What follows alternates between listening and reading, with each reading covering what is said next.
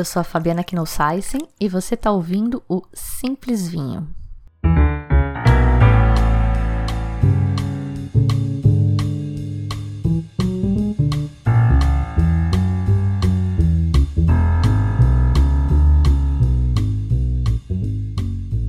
Esse episódio conta com o apoio de madrinhas e padrinhos do Simples Vinho e você também pode apoiar como eles e ter acesso a conteúdos e ofertas exclusivas. Saiba como acessando simplesvinho.com/apoie.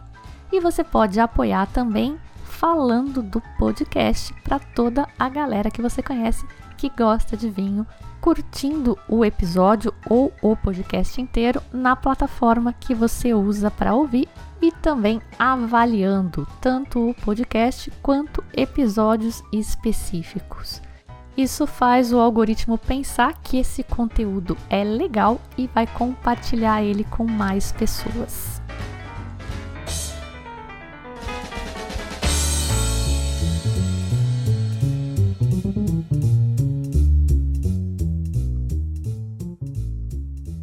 Hoje a gente vai viajar para Alsácia, terra da mais tradicional rota do vinho francesa, do vinho branco, do foie gras e do chucrute. Parece e é de fato um blend da cultura francesa com a alemã. E isso acontece porque nos últimos séculos a região passou das mãos de um para o outro. Uma hora era domínio francês, depois alemão, depois francês, depois alemão de novo, num ping-pong de lá para cá que deixou marcas. Marcas na arquitetura, com as famosas casas coloridas estilo bechamel, na gastronomia, com o chucrute, entre outros pratos típicos alemães, e, claro, também na indústria do vinho, onde eles se orgulham de ter um sistema de denominação de origem e de rótulos muito, mas muito mais lógico do que costuma ser a regra na França. A influência da lógica germânica parece dominante, sim, à primeira vista, mas a gente vai ver aqui no podcast hoje que a famosa lógica francesa está lá também. E eu ouso dizer que isso não me surpreende, porque é claro que os franceses não iam facilitar a coisa assim para a gente. Como sempre, então, vamos começar localizando a Alsácia. Só por essa introdução do ping-pong de passar de lá para cá, a gente já sabe que ela está perto da fronteira com a Alemanha. Então pensa naquela estrela gordinha e meio torta de cinco pontas que eu costumo usar para representar a França e visualiza a ponta superior direita desta estrela. A parte inferior desta ponta a gente já viu no podcast da Alemanha ela é desenhada, é definida pelo rio Reno, que vai depois seguir a Alemanha adentro, todo salpicado de regiões produtoras alemãs ao longo do seu percurso, até encontrar o Mosel na cidade de Koblenz, na esquina do mundo. E depois ele segue continuando lá para cima até encontrar o mar. E é meio por aí, nessa ponta superior direita da estrela, que fica a Alsácia. É uma tripa compridinha, margeando o rio Reno, segue paralela a ele, margeando a fronteira, portanto. A leste, então, fica o rio e a região de Baden, na Alemanha, famosa pelo seu Pinot Noir. A oeste fica a cadeia montanhosa do Vosges, escreve Vosges, que também segue paralela à fronteira ao rio Reno e deixa a região produtora de vinhos da Alsácia ensanduichada ali, então, entre o Vosges e o Reno. E essa montanha é super importante porque ela bloqueia todo o vento frio e chuva que vem ali do Oceano Atlântico, ali do noroeste, do Canal da Mancha. Ela cria uma sombra de chuva na Alsácia e faz com que ela seja uma das regiões mais secas da França. De fato, Colmar, que é uma das cidades ali que eu vou contar, onde eu me hospedei e tal, é a cidade mais seca da França, com 500 milímetros de chuva por ano. Essa secura, claro, pode ser um problema para as videiras, para a produção de vinho, especialmente quando está num solo mais arenoso, com menor capacidade de reter água, quando as vinhas são mais jovens, têm as raízes menos profundas e menor capacidade de encontrar água também. O clima lá, então, é continental seco. E apesar de ter muito sol, ainda é um lugar frio. Então, eles conseguem produzir vinhos brancos muito aromáticos, com bastante corpo, bastante álcool, bastante açúcar e agora também estão apostando na Pinot Noir. É a única uva tinta permitida por lá. As vinhas e as videiras chegaram na região com o Império Romano, né? Para surpresa de ninguém. Isso foi por volta do ano 58 a.C., mas antes deles, a região tinha sido habitada por tribos celtas, três séculos antes de Cristo. Durante o domínio romano, além das, dos vinhedos, das vinhas, foram construídas estradas, obras de infraestrutura, como é típico do Império Romano, e isso durou até o quarto século da Era Comum, quando tribos germânicas começaram a fazer incursões ali para o local, iniciando esse ping-pong gigantesco aí de alternância de domínios entre alemães e franceses. Claro que não eram os alemães e os franceses deste conceito moderno que a gente entende hoje, mas eram tribos germânicas conhecidas como os alemanos e os francos. Os alemanos então se estabeleceram por lá e a língua deles foi o que deu origem ao dialeto alsaciano que até hoje é falado por lá. No ano de 496, Clovis que foi o unificador dos francos, expulsou as tribos germânicas ali da região da Alsácia na famosa Batalha de Tolbiac. Alguns historiadores acreditam que foi por causa desta batalha que o Clovis se converteu ao catolicismo. Como curiosidade aí, a maioria dos reis europeus nórdicos ali eram arianos, um ariano que não tem nada a ver com a raça ariana de Hitler. Eram arianos seguidores de Ario, que acreditavam em um Deus único e não nessa tria de Deus Pai, é, Filho e Espírito Santo. A esposa do Clovis era uma borgonhesa, era católica, embora a família fosse ariana, ela era católica, e ela vivia insistindo para o Clovis adotar o Deus dela, e ele, muito pragmático, não via motivo para isso, já que esse Deus não tinha tido a capacidade de garantir a continuidade do Império Romano. Então ele achava que não era um Deus que valesse a pena. Mas na hora da necessidade, lá na batalha de Tolbiac, que ele estava perdendo, não tinha mais para quem apelar, apelou para esse Deus e acabou ganhando a batalha. E aí ele se converteu. Saem os germânicos, entram os francos.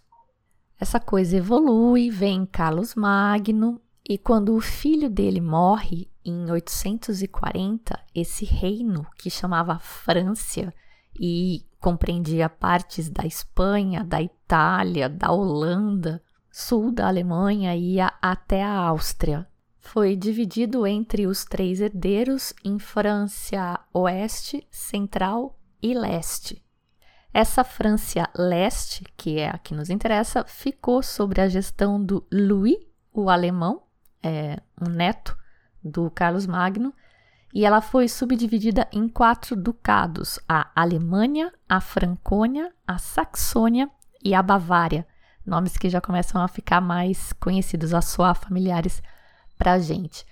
Essa divisão persistiu até fevereiro de 962 quando houve a coroação do Otto I, e isso marcou o início da passagem desta terra para o Santo Império Romano, que a gente já viu nos episódios aí sobre a Alemanha. A gente falou bastante do Santo Império Romano, que alguns historiadores dizem que não era santo nem um império e muito menos era romano, mas é o nome mais comumente aceito não confundir com o Império Romano lá da época de Júlio César. Com essa transição, que é bastante suave né, para os padrões medievais de guerras e de matanças e tal, dá para a gente considerar que a região da Alsácia volta a estar sob domínio alemão, porque esse Santo Império Romano ele é muito a cara da Alemanha.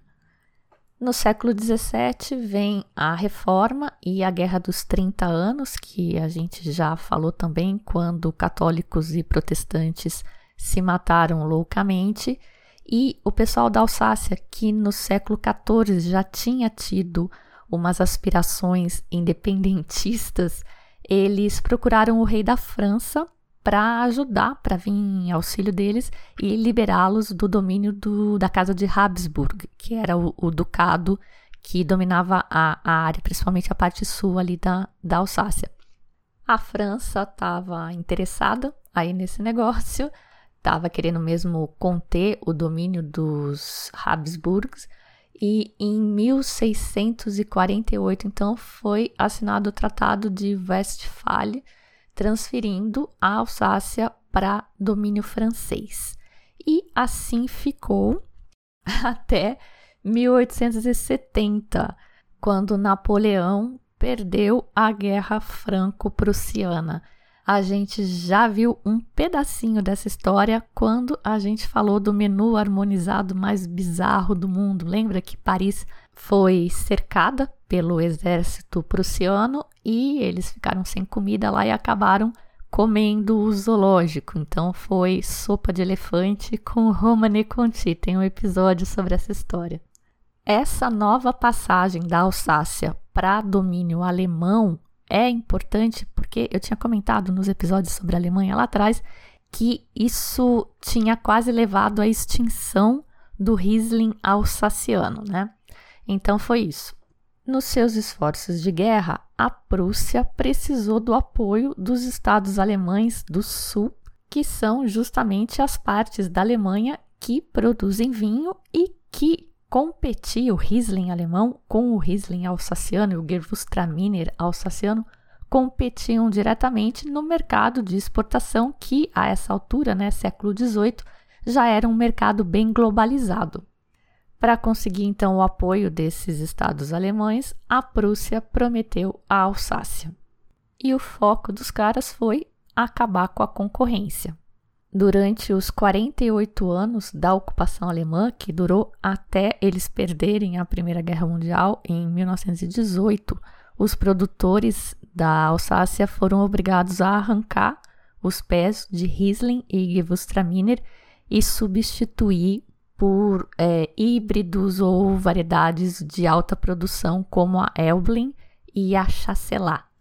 A produtividade dos vinhedos dobrou e a ideia era justamente produzir um vinho ralo, barato, para ser vendido a granel e feito blend na Alemanha. Quando a Alemanha acaba perdendo a Primeira Guerra Mundial na assinatura do Tratado de Versalhes, a Alsácia volta a ser integrada à França em 1918.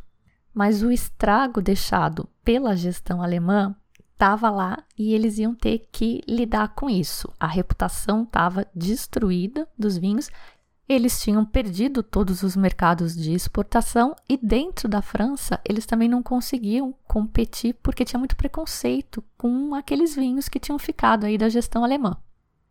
Vem daí Segundo conta o John Bachevanis no livro The Wines of Champagne, Burgundy, Eastern and Southern France, vem daí a ideia revolucionária na época de colocar a variedade da uva nos rótulos. A ideia era oferecer para o consumidor um vinho diferente do que era produzido em qualquer outra região. E claro que não foi só essa mudança no rótulo que eles fizeram, também teve um movimento em direção à maior qualidade. Reduziram produtividade, abandonaram a produção nos vales, ficaram só nas meia encostas e passaram a vinificar até a secura, que é o grande diferencial que todo mundo cita entre o Riesling alsaciano, principalmente, e o Riesling do Mosel, o Riesling alemão em geral e que eu não acho que isso seja verdade mais atualmente, tão absolutamente, porque os alemães também estão indo para um lado mais seco. Mas estavam eles lá nessa labuta de replantar, recuperar a imagem, correr atrás do tempo perdido, do prejuízo, e 1940 Alsácia é anexada pela Alemanha e já na expansão nazista do Hitler. Muita destruição no vinhedo, bomba que foi jogada e que não explodiu ficou lá, tanque que passou por cima, enfim, atrapalhou bastante o desenvolvimento da região. Uma particularidade daqui na Segunda Guerra é que, como a Alsácia foi anexada pela Alemanha e não invadida como o resto da França, o pessoal de lá foi convocado para lutar do lado alemão. Eles são os Les Malgré Nous, os contrariados, ou os contra a própria vontade. Tem praças em homenagem a esses caras.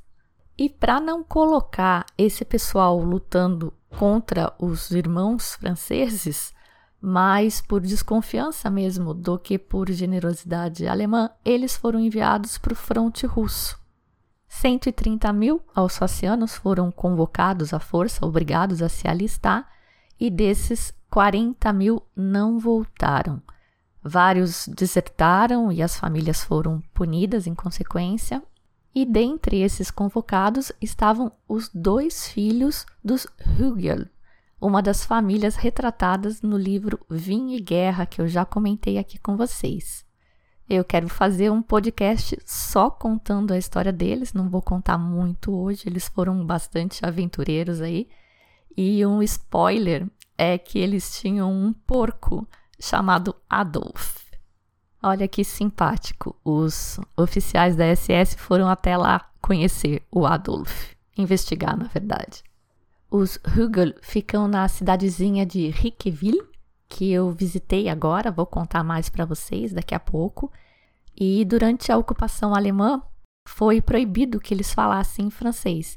Então, Riqueville passou a se chamar Richenweier. Os Hügel, que chamavam Hügel e Fil, que são Hügel e filhos, no francês, tiveram que mudar de nome também passou para ser o Hügel Anson. E olha eu pagando mico no alemão de novo. E o Bonjour foi proibido, tendo que ser substituído pelo Heil Hitler. Na verdade, a comunicação em francês foi toda proibida, os nomes das ruas todos foram trocados e humilhação suprema, a boina, o uso da boina foi proibido. Com o final da Segunda Guerra e a derrota alemã, a Alsácia volta a ser francesa, meio francesa. Porque, né, convenhamos, com tantas idas e vindas, a coisa fica meio confusa. Até por isso que eu quis contar toda essa história para vocês terem essa noção de quanto eles passaram de Alemanha França, França, Alemanha, Alemanha, França. Dizem que é justamente daí, dessa influência alemã, que vem essa lógica de usar os nomes das variedades das uvas no rótulo e ser uma coisa mais certinha, né? A OC é uma OC mais simples, mas vocês vão ver que eles não negam a origem francesa também. Vamos ser justo e dar parte do crédito disso para os alemães, porque depois da Primeira Guerra Mundial, o governo francês já tinha determinado que os viticultores arrancassem as videiras híbridas que tinham sido plantadas lá depois da Guerra Franco-Prussiana em 1870 e substituíssem essas variedades de alta produtividade e baixa qualidade por variedades mais nobres. Mas o pessoal fez corpo mole. Falaram que era caro, muito trabalho e o governo francês não forçou que essa ordem fosse cumprida.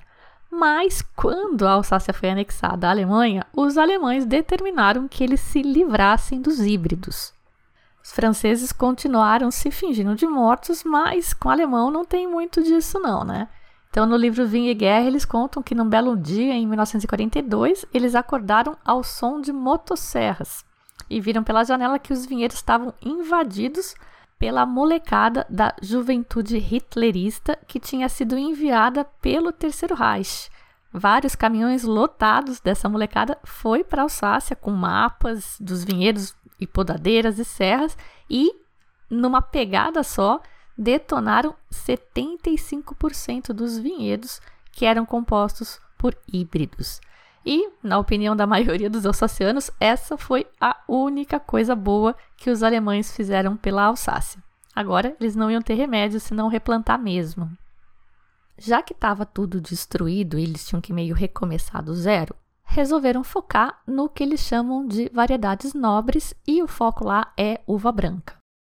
Riesling e Gewürztraminer é a única região francesa a produzir quantidades significativas dessas variedades que são mais associadas à Alemanha, isso é uma herança dos alemães. Também a Pinot Gris, que é uma variedade tipicamente marginalizada nas outras regiões francesas, é mais usada como blend. E uma curiosidade é que a Pinot Gris era conhecida por aqui como Tokai até 1993, embora ela não tenha nada a ver com o Tokai húngaro, mas era uma referência à qualidade. E aí, quando eles fizeram o phase out, por causa da junção com a União Europeia e não podia né, usar o nome de outra região, eles passaram até 2007 a chamar de Tokai, traço, hífen, Pinot Gris, e só a partir de 2007 essa nomenclatura foi oficialmente abolida. Então, se você conseguir colocar as mãos numa garrafa bem velha, é capaz de você ver esse Tokai por aí. Também tem Muscat, três variedades de Muscat, Muscat Blanc a Petit Grain, Muscat Rosé a Petit Grain e Muscat Otonel. Para ser um Alsácia Grand Cru, o vinho tem que ser de uma dessas variedades: Riesling, Gewürztraminer, Pinot Gris, Muscat. Uma dessas quatro, além, claro, de estar tá num lugar que seja Grand Cru. Só que, como a gente já viu, eles são franceses. Então não é simples assim. Existe um Grand Cru no vinhedo de Zotzenberg que pode fazer Grand Cru com Sylvaner. E não é só essa exceção. Tem três vinhedos Grand Crus, Altenberg de Bergheim, Kefferkopf, Deus do céu essa pronúncia, hein? E o próprio Zotzenberg, que podem produzir Grand Crus blends, porque normalmente eles são varietais. Esses três lugares podem produzir blends das variedades que são tradicionais desses vinhedos e desde 2022 agora, super recente, tem Grand Cru de Pinot Noir. São eles Hengst e Kischberg de Bar. E essa atualização sobre os Grand Crus de Pinot Noir não tá nem no site oficial do Vinhos da Alsácia. Olha que luxo que é esse simples vinho. E não é fake news, embora vocês não vão conseguir confirmar em nenhum dos lugares aí, porque a Ana confirmou para mim. A Ana Carolina, nossa velha conhecida, que é cavista, lá em Paris, já participou de vários episódios aqui no podcast. Eu pedi ajuda para ela porque eu não estava conseguindo me decidir a respeito do que era fake news ou não e ela teve que consultar também. E aí eu perguntei para ela onde que ela tinha consultado. Ela disse que foi em revistas especializadas. Mais uma curiosidade, esse Zostenberg, que é aquele único Gran Cru de Silvaner, é um vinhedo grande, que essa é uma outra crítica aí aos Gran Crus, alguns Gran Crus alsacianos, porque alguns tem uma área muito grande e o solo lá é muito variado, então o solo dentro de um Gran Cru varia muito, você não sabe exatamente, ele não quer dizer muita coisa. O fato de vir de um Gran Cru grande pode ser de qualquer tipo de solo diferente, você não sabe o que esperar do vinho. Mas nesse Zostenberg tem uma plantação de Pinot Noir, mas o Pinot Noir de Zostenberg não pode ser classificado como Gran Cru, pelo menos não ainda. Atualmente são 51 Gran Crus na Alsácia. A legislação, a categoria foi criada em 1983 e foi baseada numa classificação de vinhedos que tinha acontecido em 1975, mas já foi muito revisada desde então. Para nossa sorte, um Gran Cru da Alsácia não desfruta do mesmo privilégio, nome e preço de um Gran Cru de outro lugar mais tradicional, como a Borgonha ou como Bordeaux. Isso para a gente representa ótimas oportunidades de encontrar barganhas. Alguns produtores, inclusive, optam por não usar, embora eles tenham lugares Gran Cruz, vinhedos Gran Cruz, eles optam por não usar isso no rótulo, porque eles acham que o seu próprio nome é mais importante, deve, é, deve se destacar mais ou traz mais valor, agrega mais valor para o vinho do que o termo Grand Cru. Um famosérrimo exemplo é o Clos Santun do Domaine Tombac. Ninguém sabe ao certo se foi uma jogada de marketing ou se foi para evitar as restrições da denominação de origem de Grand Cru, que o proprietário optou por não utilizar o termo Grand Cru no rótulo, mas fato é que ao invés de deixar o vinho com uma imagem de mais barato, deixou o vinho ainda mais famoso. É um Riesling e na consulta de hoje, 10 de março de 2023, ele custa R$ 1.600. Mas não se assustem porque os Gran Crus da Alsácia são ótimos achados desde 30 euros, 50 euros, a gente tem ótimas barganhas para encontrar por lá. Além da apelação Gran Cru, tem mais duas apelações só na Alsácia. Então, nesse sentido, eles são bem germânicos, realmente são mais simples. Tem a Alsácia AOC, que aí, além de lugares menos privilegiados para amadurecimento das vinhas, vai permitir usar as variedades Chasselas, que é tipicamente suíça, Pinot Blanc e Auxerrois. Essa é uma variedade bem típica aqui na, na Alsácia tenho uma curiosidade para falar sobre ela. Mas antes queria falar que normalmente eles são usados em blends e não em varietais. E esses blends têm um nome especial lá que é Edelzwicker.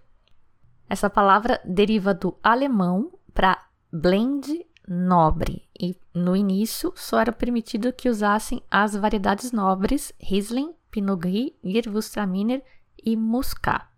Isso era usado em toda a França, mas caiu em 1970. Atualmente, na Alsácia, eles usam esse termo para falar de blends no geral, de quaisquer das variedades permitidas em quaisquer proporções.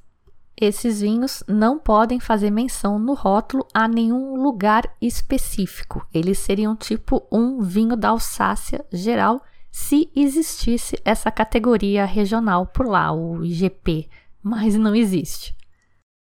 Além do termo Edelsiker, similarmente, tem o termo gentil, que surgiu em 1920, mas é um termo ainda não oficial e que tem a expectativa que seja incorporado à lei de denominação de origem. O gentil tem que ser pelo menos 50% Riesling, Gewürztraminer e ou Muscat, e o restante pode ser de Pinot Blanc, Sylvaner e ou Chasselas. E cada variedade tem que ser individualmente vinificada e individualmente antes do blend classificar para AOC Alsácia. E se você estava se sentindo aí mais apegado aos alsacianos, pensando, ah, eu curti esses caras, eles são mais certinhos, eles escrevem o nome da variedade no rótulo, né? Essa, essa influência germânica é uma coisa linda. Tenho uma notícia para você. Uma curiosidade pitoresca, na verdade.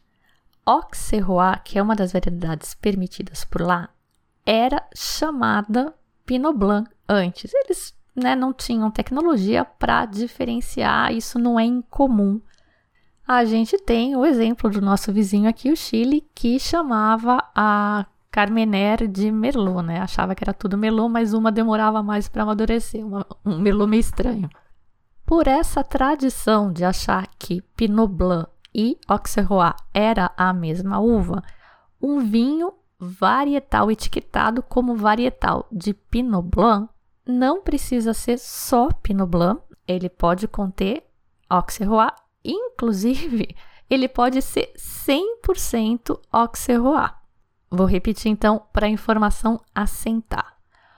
Um vinho que você vê lá na prateleira e que está escrito Pinot Blanc da Alsácia pode não ter um grãozinho de uva Pinot Blanc nesse vinho, pode ser 100% Auxerrois.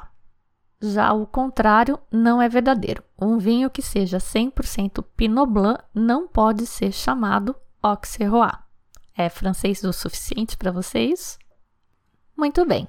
Falamos do Gran Cru, falamos do AOC Alsácia geral e, por fim, temos a terceira denominação da região, que é o Cremant d'Alsace.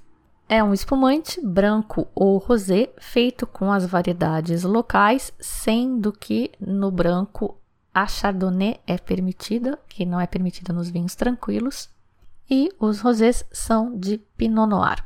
A Alsácia é a segunda maior produtora de espumantes na França, depois apenas de champanhe. A Alsácia sozinha produz mais da metade de todo o cremant da França.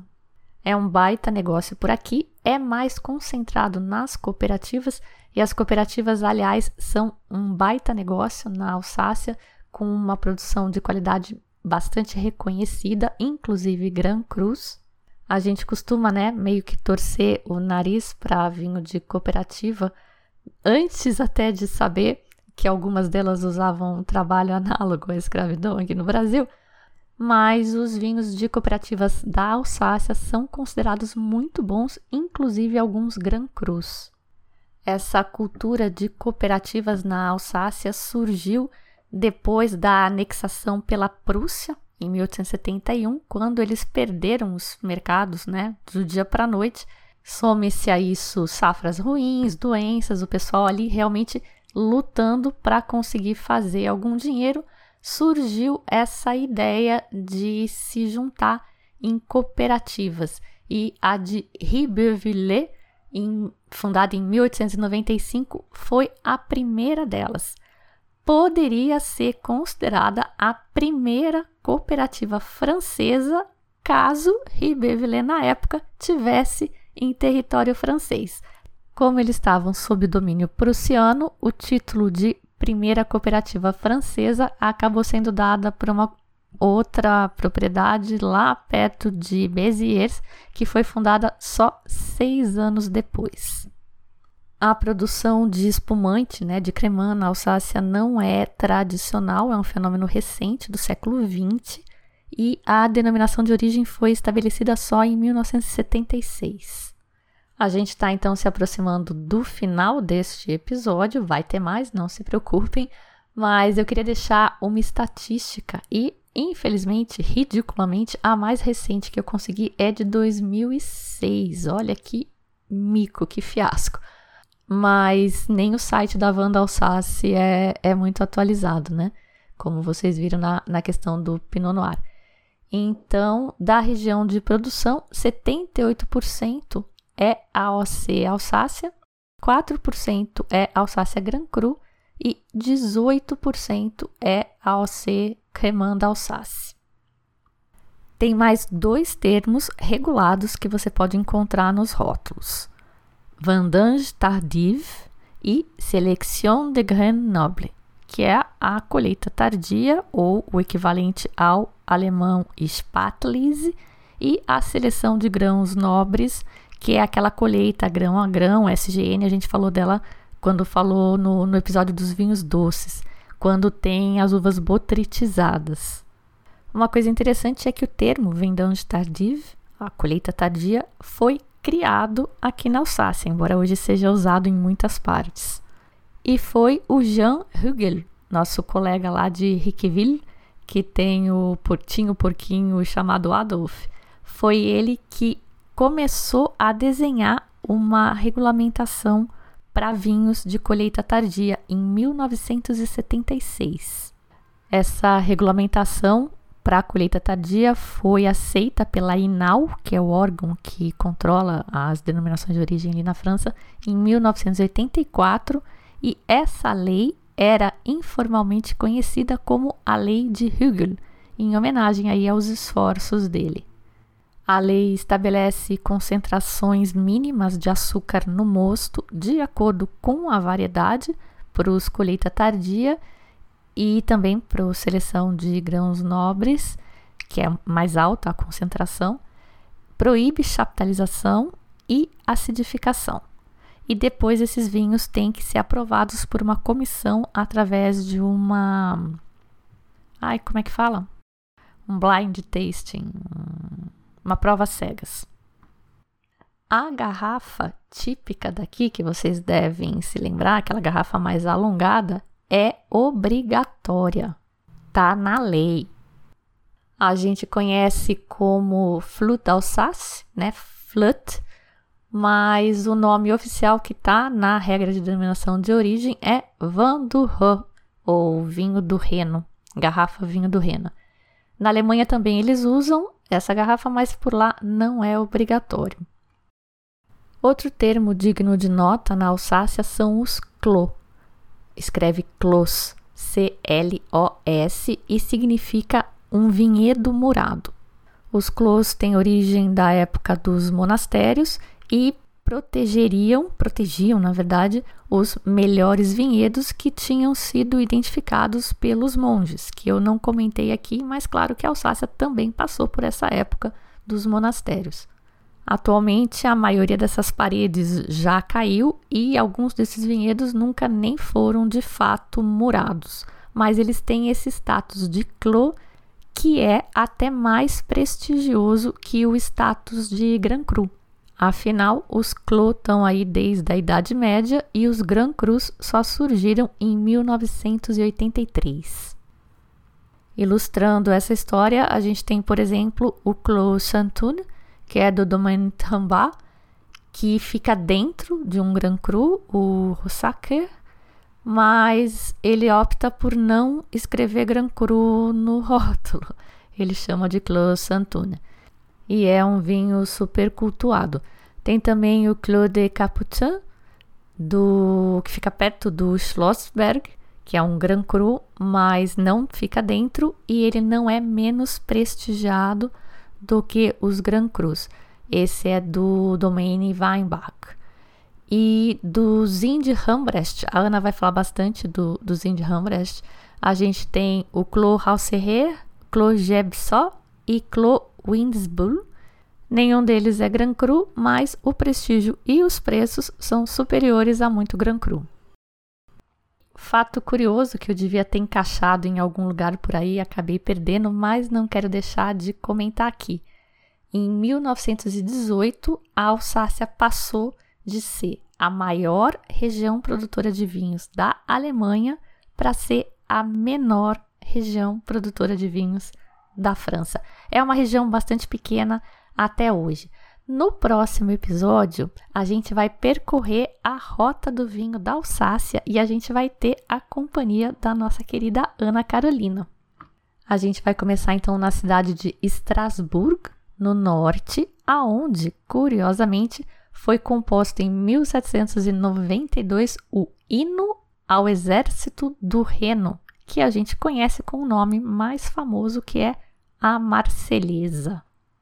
De Estrasburgo, a gente vai sentido sul, passando pelos produtores recomendados pela Ana, pelos castelos, que várias pessoas recomendaram a visita a este castelo, que eu não fui, mas ela foi, ela vai contar pra gente como é, e vai terminar em Colmar, que é uma ótima cidade para você usar como base para explorar esse lugar que para quem gosta de vinho é um paraíso.